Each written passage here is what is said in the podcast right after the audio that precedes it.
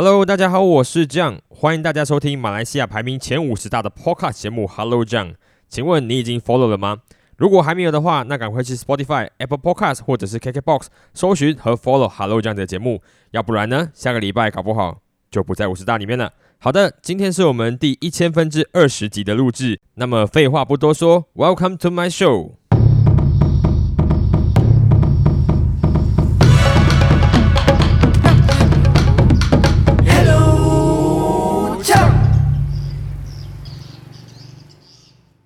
Hello，大家好，我是 John。今天节目的一开始呢，就有两件非常值得开心的事情，想要跟大家分享一下。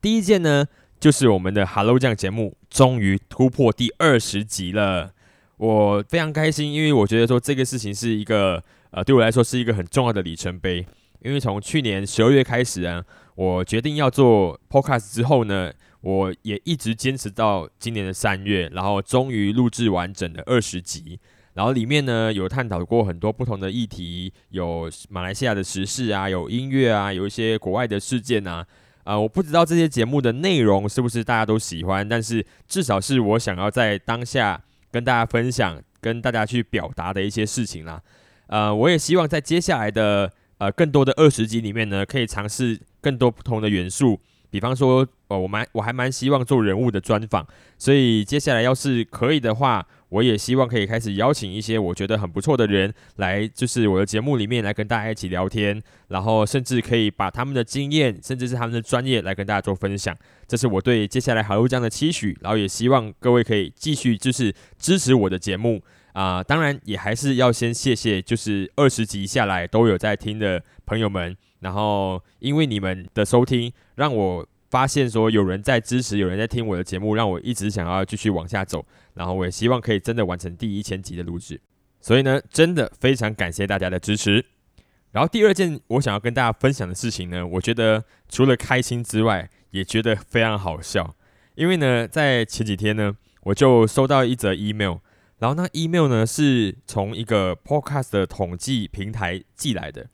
然后我打开一看，我吓死哦，因为他告诉我说我是。马来西亚哦的 Podcast 群里面哦，呃，在呃 Personal 的 Journal 这个 category 里面呢，我是排名全国第十二名。同时呢，我也是 Society and Culture 这个 category 里面呢排名第四十九的。所以你们知道吗？我是马来西亚的这个 Podcast 里面排名前五十大的这两个 category 了。所以我我突然就觉得这个很好笑，就是马来西亚到底要多少 Podcast 这件事情？因为呢，像我常听。啊，就是台湾的 podcast 嘛，所以我知道说台湾呢，在这个领域里面是百花齐放的，有很多很厉害的这些平台，像是什么百灵果啊，然后是什么台通啊，还是古癌啊，这些都是很多人在收听的节目啊，所以那边有非常多的人都自己在做 podcast，然后马来西亚呢，我竟然能够排名前五十大，我在想说，我究竟何德何能啊？但是，呃，这也说明了马来西亚真的啦。不只是听的人少之外呢，其实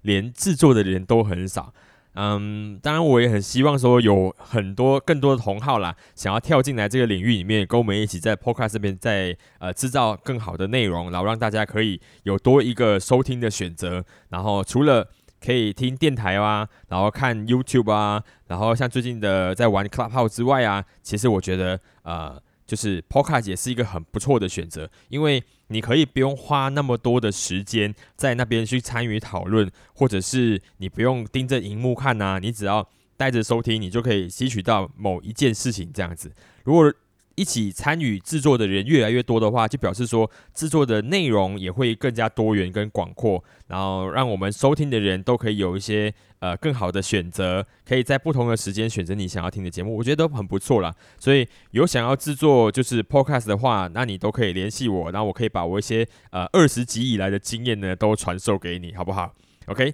所以以上呢是两件我觉得还不错的事情，想要跟大家分享的。好的，那我们今天呢就来聊一聊另外一起马来西亚发生的新闻哈，就是有大马的钢琴女神之称的李元玲小姐呢，最近在一档直播节目上面呢发飙，然后呢这起发飙事件呢引起了多方的讨论。我相信呢，如果你有在 follow 这个钢琴女神的话，那你应该是知道整件事情的原委的。即使你没有 follow 她呢，最近的大小新闻其实都一直在报嘛。呃，反正呢，我这边简单跟大家说一下整个事情发生的原委好了。就是首先，这个钢琴女神呢就被一档节目邀请去参加他们的节目的直播，应该是 Facebook Live 吧。然后呢，在那场直播节目里面呢，就是几个男生访问一个女生这样子。然后那几个男生有在玩乐器的，所以他们都会聊一些可能是呃乐器相关啊、音乐相关啊，或者是个人私事啊这样之类的那访谈呐。然后在节目的尾声的时候呢。啊，这几个主持人就一直在拱这个女主角呢，现场跟他们做一段 jamming，然后 jamming 呢，其实就是在玩音乐的人可能都知道，就是一场即兴的呃一起演出的一个过程嘛。反正就是，如果你会什么样的乐器，你就现场即刻跟其他会其他乐器的人一起做一场 jamming，就即兴演出了。一开始呢，这位李元玲小姐呢，她本来呢是拒绝了这个 jamming 的演出的，因为呢，她觉得说她不是弹 keyboard 的，她是弹钢琴的。再来是他认为说演出呢，应该是需要去练习要彩排的。他在没有去演练的情况下呢，他担心整个演出的效果会不好。反正呢，他一开始拒绝之后呢，主持人还是非常的就是一直在拱他啦，就希望他可以就跟他们一起做 jamming。后来呢，他也是答应了。反正那个演出结束之后呢，当下的时候在现场呢是没有人再去说这个演出到底好不好的，反正大家就谈笑风生嘛。然后感觉那个李元玲小姐她其实也是蛮轻松的啦。然后呢，后来是她在坐回她的位置之后呢，在划那个直播的留言的时候，才发现说原来。有一些网民呢，已经在留言区的时候在讲，他说他的那个那段演出呢，真的是很差，就很弹的很不好这样子。他因此呢发飙，他觉得说他原本都不是想要做 jamming 的，可是后来演出的效果不好，他却要去在那边遭受其他人的骂名，这样他觉得自己受了委屈啦。好的，在我们继续往下谈论之前呢，我们再把这件事情整理一下。就是呢，有一个演出的表演者 A 嘛，他就去上了一档节目，然后这档节目呢，原本告诉他们说你不需要演出的，但是后来呢，他还是在节目中哦，被呃主持人邀请去做演出，然后他还是展现他的敬业嘛，因为在直播他不能够怎样，他还是上台去做演出了。然后演出结束之后呢，那个演出效果很不好，然后那个网络上面很多酸民在酸他，请问这时候你觉得当中的受害者是谁？是演出的人吗？还是主办单位呢？还是观众呢？我们应该很容易找出答案嘛，对不对？受害者就是表演者 A。但是呢，这件事情呢，炸开锅之后啊，隔天出来的新闻啊，然后后续人的讨论啊，或者是新闻底下的留言啊，你看得出很奇怪的一个呃方向是：为什么会有人觉得说是这个演出的人他的 EQ 不够好？他为什么可以在直播上面突然的发飙？我觉得这个问题是很值得大家去呃深思熟虑的哈，就是为什么呢？同样一件事情在发生的时候呢，会有完全两个截然不同的风向？为什么会有人去检讨当下的受害者？我知道呢，最近马来西亚呢，确实是有很多起有关于网红的这些出彩的新闻呐，像是之前朱浩仁唱的这个白娃娃，就是一个很鲜明的例子嘛。就是网红，他没有办法以身作则，没有办法发挥他自己的影响力，然后想要偷渡一些脏话在一些歌曲里面。但是呢，当我们回到李元玲的这个事件里面来看的时候，其实它就是一场不折不扣的霸凌事件。为什么我会这么说啊？其实我们回看到事件发生的当下来看啊，首先李元玲她究竟有没有做错？第一。他首先他已经拒绝过，在演出之前他就拒绝过，他说他不想要参加这个演出，他不要在现场做 jamming，他只想好好接受采访。OK，这第一点。第二点就是，当他已经表态之后呢，主办单位啊，主持人还是一直在希望可以邀请他做现场的 jamming，然后他展现出一个演艺人员的大气，他上台做演出了。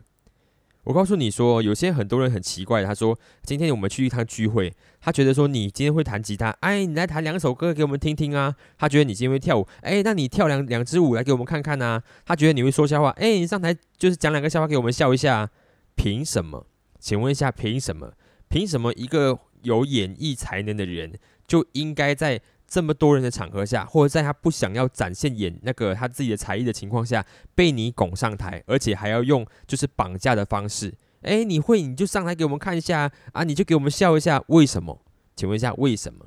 所以我觉得李元玲小姐她上台演出，她已经展现出一个演艺人员的大气了。所以这时候，请问她有做错事吗？我觉得绝对没有。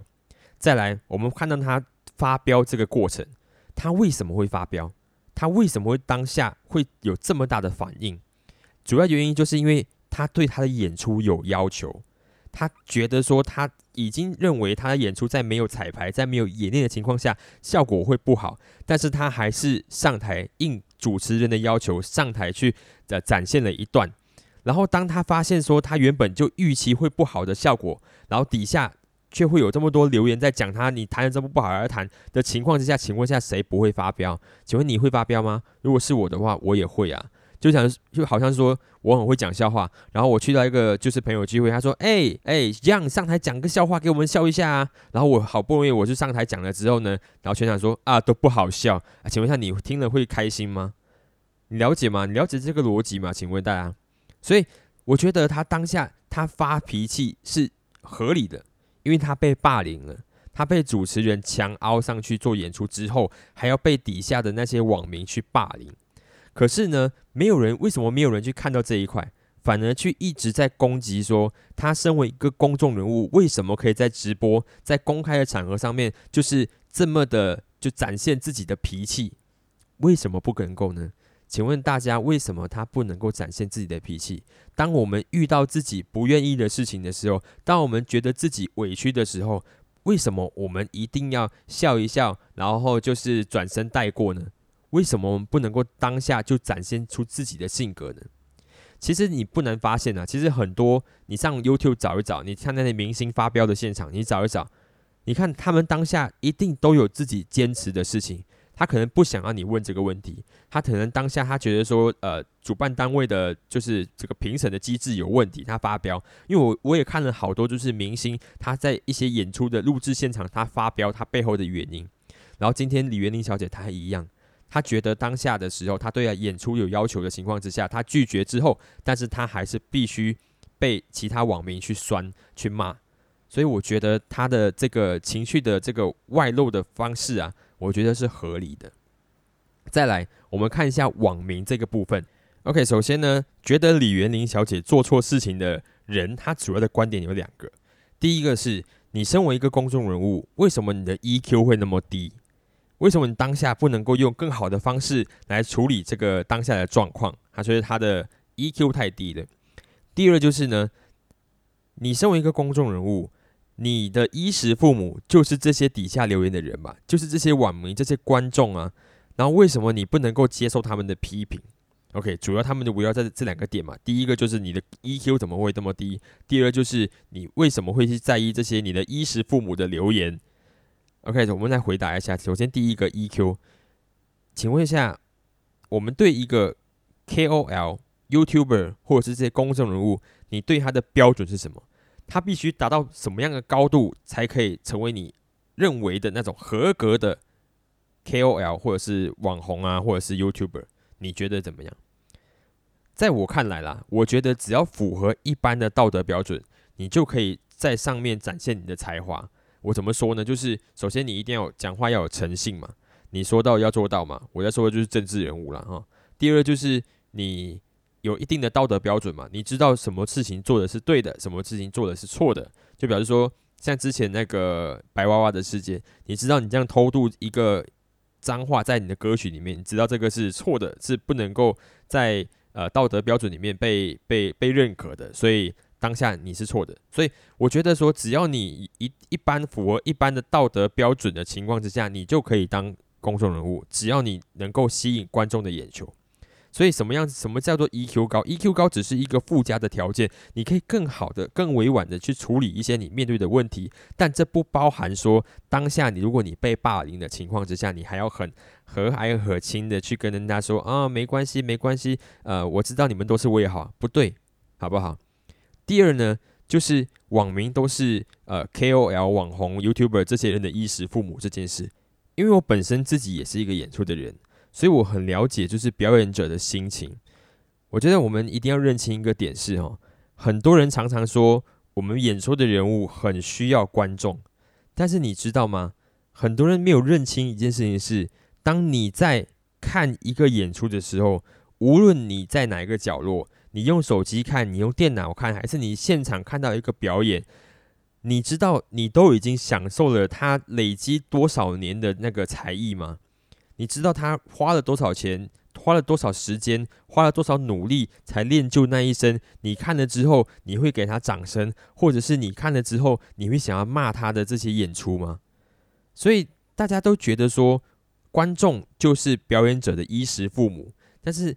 我们常常没有想到的是，如果你的生活里面没有表演，你的生活里面没有歌唱，没有人写作，没有人摄影，甚至是没有人拍那些在 YouTube、在 Facebook 上面可以滑到的那种很多中国小视频，虽然那些东西看起来都很没有营养，但是它填补了我们很多很多的时间。你生活里面大部分的休闲娱乐都是这些人帮你填补起来的。所以我觉得那个身份是对等的，他不是谁是谁的衣食父母这件事情，因为我们已经消费了，就好像我们去菜市场买菜一样，我付钱然后拿菜，然后那个档主呢拿钱然后卖菜是一样的概念。你今天去享受了一个演出，你不能说我是你的衣食父母诶，为什么你要这样对我？这是一个错误的观念。我们都已经享受到他提供的娱乐了，所以不要得了便宜还卖乖。总而言之呢，在这次的这个李元林事件爆发之后呢，呃，我其实想说的就是，我知道我们在这个社会里面呢，在网络世界里面呢，有太多的人，他跟我们的道德价值观是不一样的，然后他可以就是在那个领域里面，他肆无忌惮的去发表、去抨击、去霸凌一个人，然后呢，他从来都不知道说他现在做的这个行为可能会导致一个人他走上绝路。或许呢，那些正在攻击他的人说的都没错。你身为一个 KOL、网红、YouTuber 或是公众人物都好，你可能就是要有一颗足够强大的心，你只你可能就是要有很高的 EQ。但是呢，我只想说呢，即使这些人有再强大的 EQ、再强大的心都好，他都其实没有义务去忍受那些对他的攻击，他都没有必须一定要去吞下那些对他有伤害的言论。与其说我们希望他有更强大的 EQ，我只是希望所有人都不要成为那些在网络上霸凌别人的人，不需要在那些言论底下去做留言，好不好？我们不需要再去攻击别人的影片到底拍的好不好。你不喜欢，那你就不需要看，那你不用去上面看完之后你还要发脾气。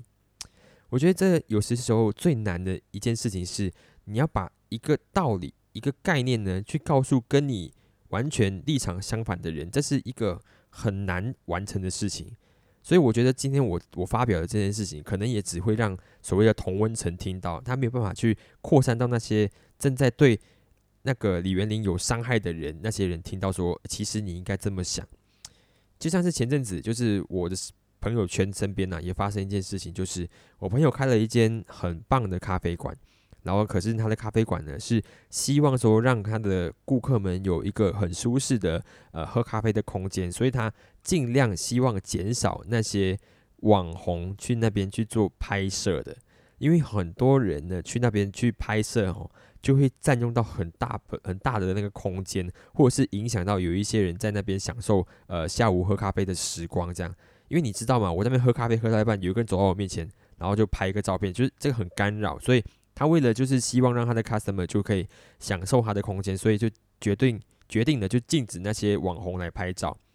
然后可是那天就发生一件事情，就是有一个网红确实就到他们的咖啡馆去拍照了，然后被制止之后呢，后来那个网红又在网络上面就留了一些比较不好的这个 po 文，然后这个 po 文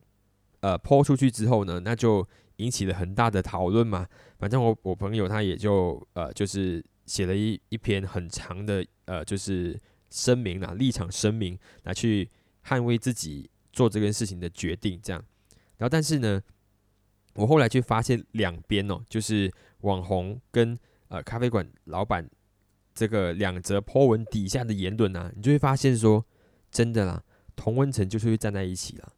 就是咖啡馆老板底下的言论都一并都是支持这个老板做的这件事情。然后呢，那个那个网红那个布洛克啦，他写的东西底下呢，就会有人就是说，为什么这个老板这么奇怪啊？你把这个餐厅布置这么漂亮，不是就让人家拍的吗？或者是说啊，帮你拍做广告你还不要等等之类的。所以你我们有些时候最难的一件事情，就是让站在不同立场的人去接受你，或者是听见你的立场。而且很多人都不愿意去看一下对方立场的人究竟在想什么这件事情。其实呢，自从我开始自己录 podcast 之后呢，其实我我知道自己可能也会遇到这个问题的，就是可能我的节目会有人留言说你究竟在讲什么，或者是你的理论一窍不通之类的东西。我也很怕看到这样的言论，看到这样的留言，所以我不知道我究竟。有没有足够强大的心去接受这些，呃，给我的这些反馈？我觉得，要是是一般的建议，其实我都可以。但是如果遇到那些很言论很激烈的话，那我应该怎么办？但是我在透过这个李元林的事件之后呢，我突然间发现说，要是这个人真的他有一个很激烈的、很攻击性很强的言论的话，我大致上就可以直接把这个人呢。排在他纯粹就只是想要攻击的那些人，所以我可能可以对他的采取的行动就是，呃，要求他删除言论，或者是可能会保留可能法律的追诉权，但我或许不会就直接让我的心情被他影响吧。但我知我知道虽然是很难的，但是我只能说就是，呃，我希望我自己能够拥有一个很强大的心。而不是想要去包容他，而是想要去捍卫我自己，这样子，就仅此以跟所有的就是创作者啊、演出人员呐，或者是任何的所谓的公众人物啊等等之类的，以此跟大家共勉呢。希望大家一起互相成长。好了，那我们今天的节目就先暂时到这里告一个段落吧，因为这这个话题到最后就越来越低沉了，然后我自己的小心脏也快受不了了。我只希望说大家可以真的。减少霸凌，大家互相好不好？互相给彼此多一点温暖，给这个世界多一点温暖。好，如果你喜欢我的节目的话，也欢迎你把这个节目推荐给你的朋友。然后呢，你也可以在 Spotify、KKBox、Apple Podcast 等等之类的那个平台呢，找到 Hello 酱这个全马前五十的 Podcast 节目哦。呃，谢谢大家的收听，那我们就下期再见喽，拜拜。